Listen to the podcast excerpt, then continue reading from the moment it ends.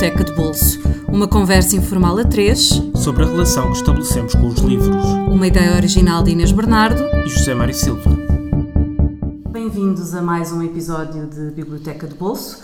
Temos connosco esta semana Zeferino Coelho, um dos decanos da edição de livros em Portugal. Licenciado em Filosofia pela Universidade do Porto, tem atrás de si uma experiência profissional de quase meio século.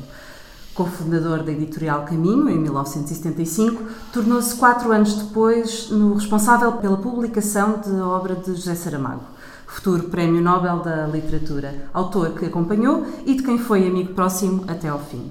Revelou ainda muitos outros grandes autores portugueses, como Gonçalo M. Tavares, deu um impulso essencial à literatura infantil, com a edição das obras da Alice Vieira e a coleção Uma Aventura, bem como a de autores lusófonos africanos, de Miyakoto a Onjaki. Muito obrigada por ter aceitado o nosso convite. Obrigado, é uma honra e é um prazer. Quando nós lançámos este desafio eh, ao Zeferino, o Zeferino, em vez de escolher um livro do Thomas Mann, escolheu o Thomas Mann. Nós depois obrigámo-lo especificar. a especificar e dessa escolha resultou os Buddenbrook. Porquê é que decidiu escolher este livro em particular do, do Thomas Mann? Bom, eu queria dizer, portanto, vocês puseram-me essa questão, três livros, não é? Não posso aqui pôr mais, não posso, como é óbvio, nem eu nem ninguém pode resumir, digamos, a sua relação com os livros a, a, três, não é? Há sempre mais. E no meu caso particular, como sou editor, digamos, há vários livros na minha vida profissional a quem eu estou profundamente ligado, é?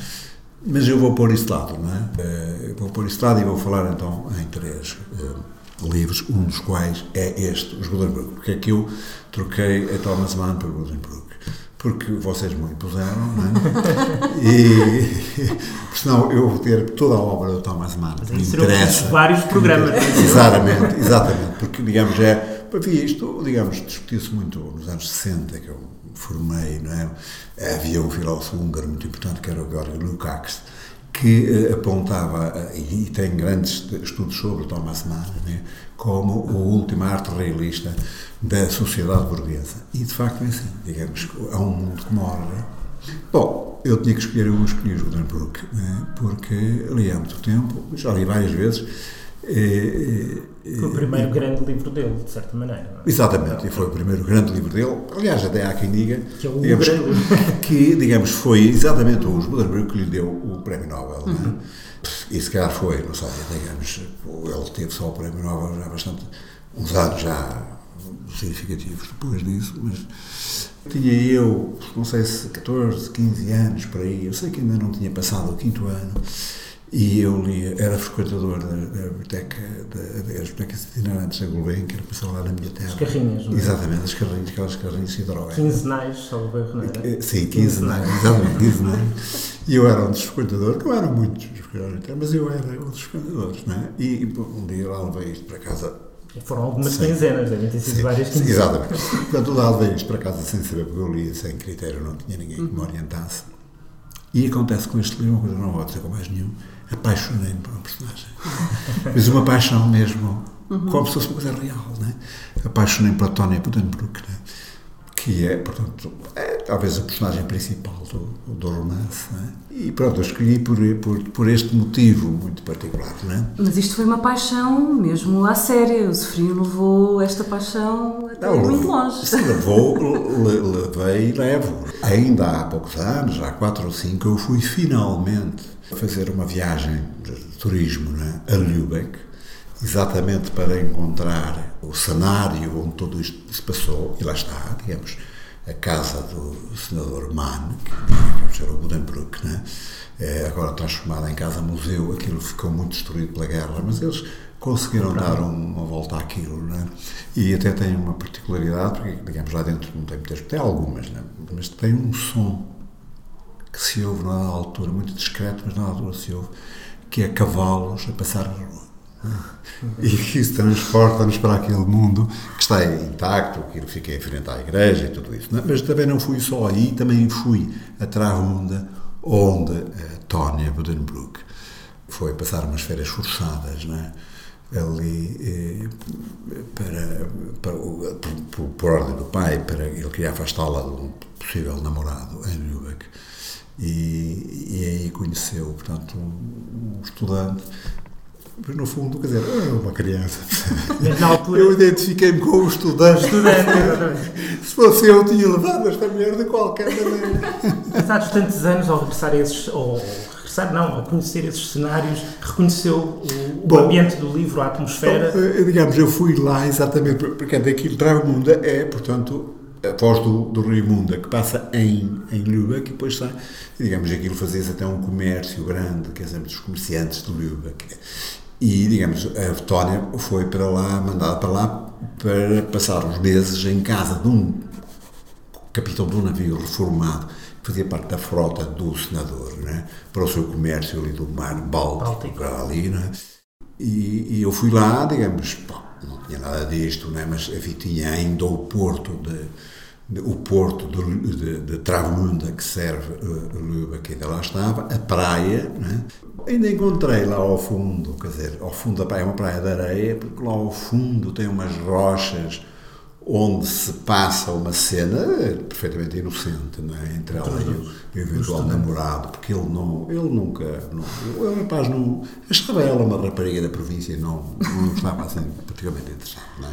Mas não era o caso dela, não é? E portanto ainda encontrei isso de alguma maneira. Não era exatamente a praia com que eu sonhava.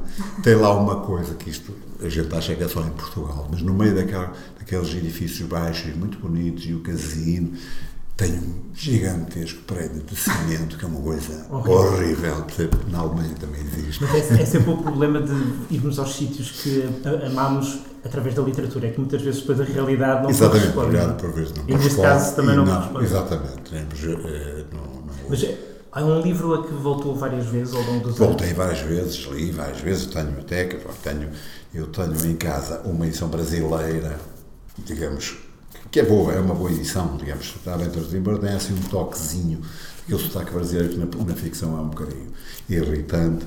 Quando fui lá a Lübeck, comprei, cá está a casa, do, a casa do, do, dos Mann, não é?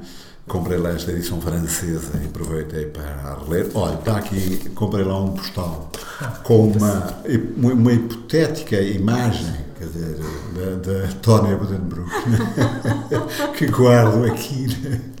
É, é. Quando, e quando aos 14 anos leu o livro, como é que imaginava a Tónia? Era assim? Era uma beleza abstrata? Eu, eu acho é que... que não, porque isto, isto é uma coisa muito uh, decimonómica, quer uhum. dizer, os anos 60, uhum. todos os anos 60, finais 50, por aí, digamos, uh, bom, a cabeça de um rapaz esta é uma senhora, não é? Sim, sim. Não, isto não é uma rapariga. Sim. Mas na sua cabeça ela era uma rapariga. Na minha cabeça era uma rapariga. E o que é que a atraía na personagem? O que é que se apaixonou por ela? O que é que, que características é que ela tinha? É, é, este, é porque é, porque é uma, uma, personagem apaixonante, de facto, não é? Quando a gente lê o livro, mesmo é adulto, a gente vê aquela... Eu acho que é uma personagem extraordinária, não é? Porque é a história de uma mulher em que a mulher tem um papel secundário e, e que é sacrificada pela família e que se sacrifica pela família. Né? E é este sacrifício né, que torna a vontade a um rapaz de ir lá salvar, salvar. Porque ela lá está, e, portanto, primeiro tem aquele namorado, o pai corre com ela, depois o outro tal estudante de medicina, não, lá se vai embora de férias e ela volta para é, Lübeck, é, né? um casa, é? casa com um fulano eh, de Hamburgo, que é um vigarista, o que quer é sacar dinheiro do dote né, e saca o que pode, né, e quando não pode, põe a andar. Ela volta para casa, depois volta a casar com, com um tipo que é o Sr. Permanente, que é, um, é extraordinário, que é um, um alemão de Munique, né, portanto depois visto por estes homens do Norte, Thomas Mann, um Orlando Munique, é um tipo bêbado e, e é pouco sério, não é? Mas ela casa com ele, vai viver com ele, depois, digamos, ele até nem é má pessoa, quer dizer, mas um dia, quer dizer, aquilo abusava, não é? Então um dia não, ela não apanha, chegava em casa madrugada, completamente bêbada, e uma, ela apanha, quer dizer, agarrava aos beijos à criada é que é porcaria, vai-se embora, vai-se embora e, portanto, mantém-se até ao fim, com, acompanhando toda aquela decadência é? da família. Aquela, da família. é o tema do romance, é a decadência de uma família burguesa. É? Exatamente, tudo aquilo desaparece, tudo aquilo morre, portanto, o próprio filho, o irmão, quer dizer, em criança, morre também, a mulher volta para Amsterdão, creio eu, que era onde ela era natural e tudo aquilo se desfaz. Se desfaz. Se desfaz é? ela... se calhar passando de uma mulher fascinante para outra mulher Sim. muito fascinante, que era a Sofia de Mel Brainer Anderson, um, disse há pouco que não ia falar, eh, e compreendemos isso perfeitamente, sobre os livros que editou, Sim. mas aqui é um bocadinho uma, uma Bom, aqui abre uma exceção, porque uma a Sofia é uma coisa excepcional. Eu tenho, digamos, descobri relativamente tarde a obra da Sofia e de facto só prestei atenção uh, quando comecei a publicá-la, é? Uma vez que foi uma sorte para mim, quer dizer, foi uma grande honra, não é? Portanto, uma vez que a encontrei, recepção não sei onde, e, e tive uma ideia de repente, não é? E fui ter com ela, que ela não conhecia, apresentei, e disse: Sofia, mas a sua obra, que é uma coisa não dispersa, marcada aqui, ali, acolá, é difícil de encontrar, não, é? É, não quero admitir a hipótese de publicar conjunto da sua obra poética e tal. Se quiser, eu até lhe fazia uma proposta, não sei, dois volumes, três volumes.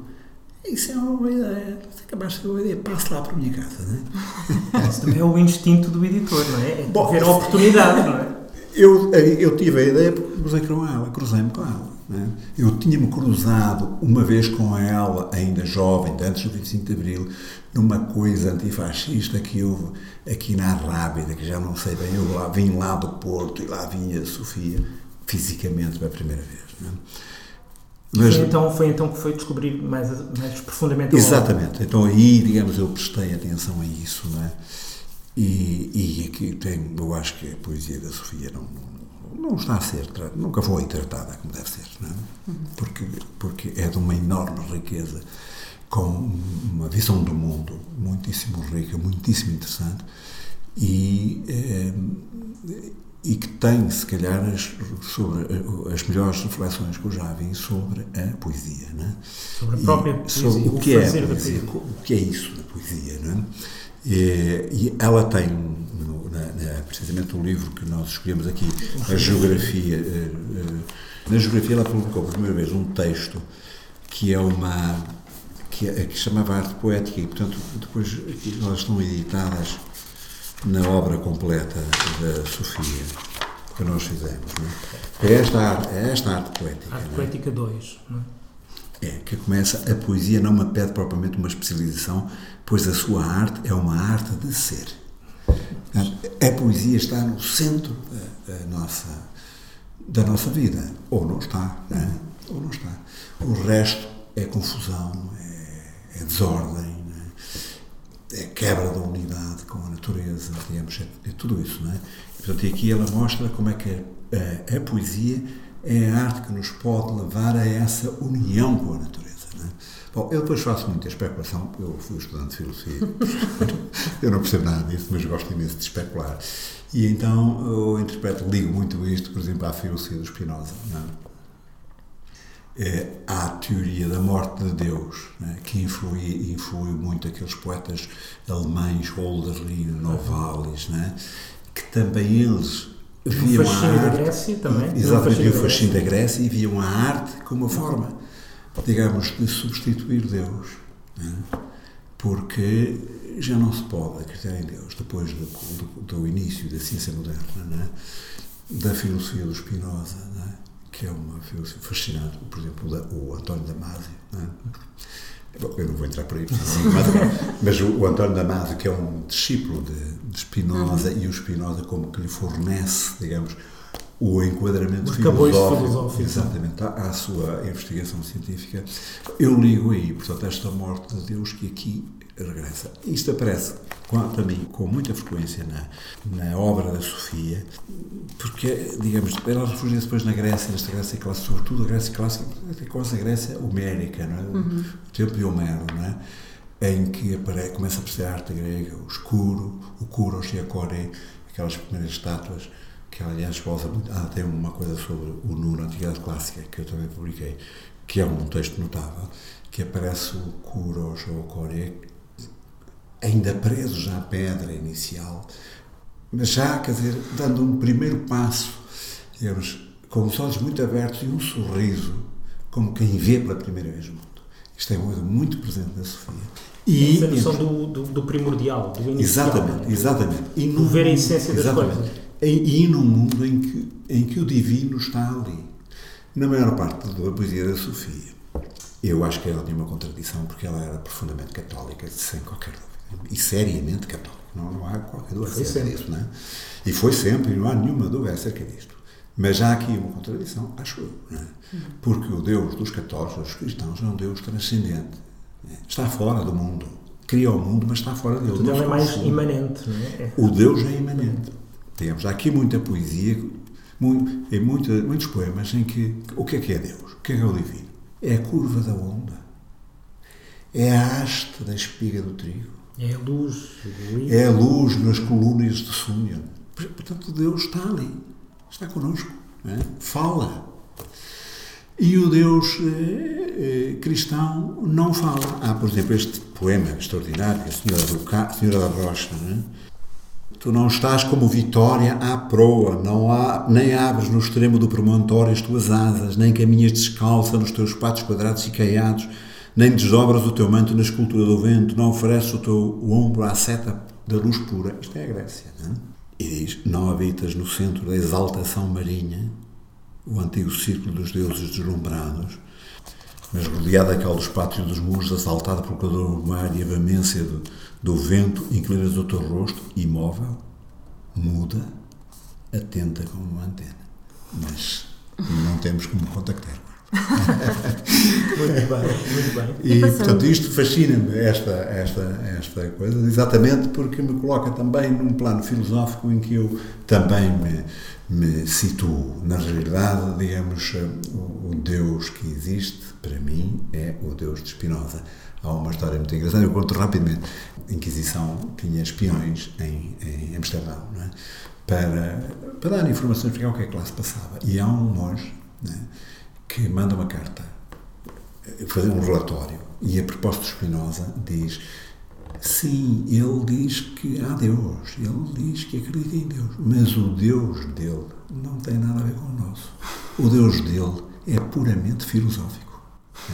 O monge não era parvo.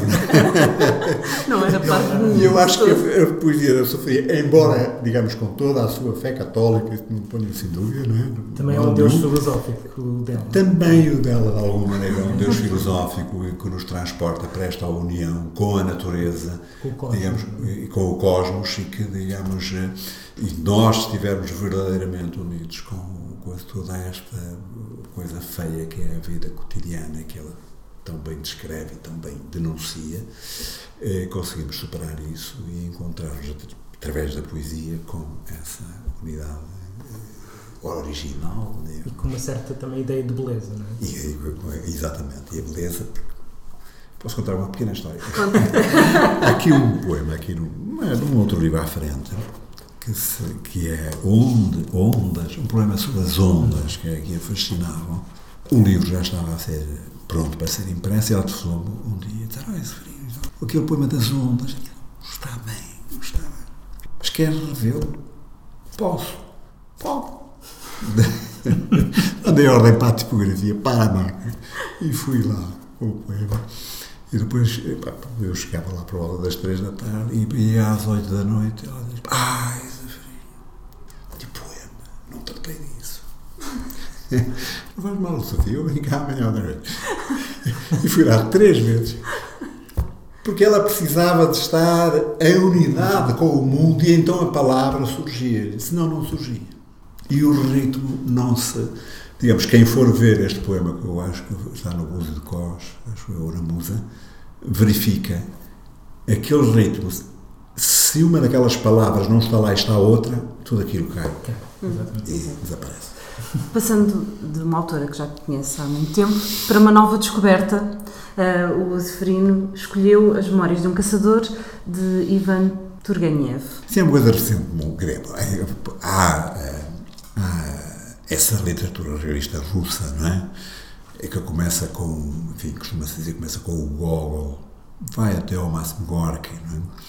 É, e que é uma coisa única. Eu, nestas férias, né, fui puxar duas intenções. Comprei um livro do George Steiner, que eu acho que é uma das primeiras coisas que ele escreveu, chamado Tolstói ou Dostoevsky. Ou Dostoevsky, sim. Para tratar dessa contradição, que é uma coisa muito interessante. O que era é a posição do Dostoevsky, não era a posição do Tolstói. E, e aquilo era bastante aceso, né? e às vezes com né, problemas interiores eu acho que nunca houve. Né? Mas, por exemplo, A Guerra e Paz do Tolstói, que ele publicou em fascículos numa revista, o último fascículo, o diretor da revista recusou-se a publicar. E ele publicou aquilo num fascículo separado, por causa de certas ideias religiosas e políticas que lá estavam e que o não condenar. Mas, quer dizer, o Turgenev é um, digamos, está antes destes, não é? Antes deste, é, e publicou vários livros, há uma outra coisa aqui, publicava Pais e Filhos, que saiu há pouco tempo. Mas estas memórias de um caçador, eu, eu descobri isto há alguns anos, numa, e li numa tradução francesa, que me parece muito boa, né? e, e é um livro extraordinário. Ele começou também a sair em fascículo. Aquilo são uns contos, Memórias de um Caçador, é contado sempre na primeira pessoa, e diz, ah, um dia fui à caça, fui não sei para onde e tal, não sei o quê, tal, tal. e depois no outro, são como se fossem umas crónicas para um, um jornal. Né? Aquilo teve um imenso êxito, né? foi, depois ele queria parar, e depois pediram não, continua, não sei o quê, teve imenso êxito, depois aquilo foi publicado em livro, e o que mais me fez, porque aqui é a arte literária pura, a gente lê aquilo, e curiosamente o, o Turgenev dizia que era provavelmente o seu melhor contributo para a literatura russa. Ele, ele considerava dentro da sua sim, obra sim. um livro. É uma coisa extraordinária que eu aconselho vivamente a quem não leu que leia, porque é absolutamente indispensável. A gente sente, por exemplo, um, um campo de trigo no verão. Ou a estepe, não é? A estepe, a estepe. O lago onde tem os patos a floresta e a tempestade sobre a floresta. E depois também o mujique, o comerciante judeu, o, o, o boiardo, não é? O boiardo e a sua brutalidade e a sua ignorância, não é?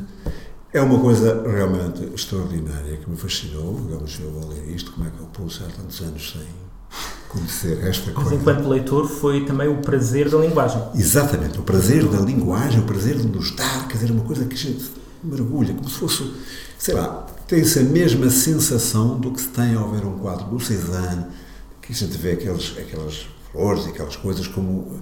A gente fizesse parte daquilo, como as meninas, por exemplo, do Velasquez, que gente, como que faz parte da, daquela gente que está ali e nós também lá estamos e tal. E, o, e ele tem arte, nos entrar para isto mesmo, é uma leitura completamente fascinante. Yeah, há quem diga, alguns críticos, que apontam o Tolstói, o Dostoevsky, que é uma escrita mais bruta e que o Turgenev é uma escrita mais delicada, mais uh, recintada. Sim, assim. exatamente. No fundo, ele... É um esteta também. Exatamente. Ele conta estas histórias do caçador. As histórias não têm grande interesse. É? Ele próprio era caçador, não é? Ele próprio era, ele próprio era um aristocrata rural e tudo uhum. isso. Digamos, aquilo são histórias reais, mas que é a história a história não, não, não é o que interessa. interessa não é o que interessa. O que interessa é, digamos, a maneira como aquilo é contado, digamos, e como nos faz viver a natureza, a sociedade e tudo isso, que é realmente uma coisa fascinante. Eu nunca vi em, nunca em nenhum outro livro. Isso levou a procurar outros livros eh, dele ou, ou manteve-se ali pelas memórias de. Não, quando outro dia saiu Os Pais e Filhos, eu li Os Pais e Filhos, não gostei tanto, não é? Acho que, digamos, aqui ele atinge um, nível extraordinário, mas essa coisa que eu queria fazer, que há bocado ia voltar com o livro do Steiner, não é? O que eu. Que se eu vou ler o livro, agora nas férias passar as férias, leio o livro do Steiner rapidamente e depois vou ler aquela coisa toda outra vez para ver o que é que, sobre o que é que então, está. Mas depois não fiz nada disso. Tolstoy ou Dostoevsky, a sua resposta é Turgenev. talvez, talvez. Ou, quer dizer, eu sou, sou um escritor extraordinário. São gigantes, são gigantes.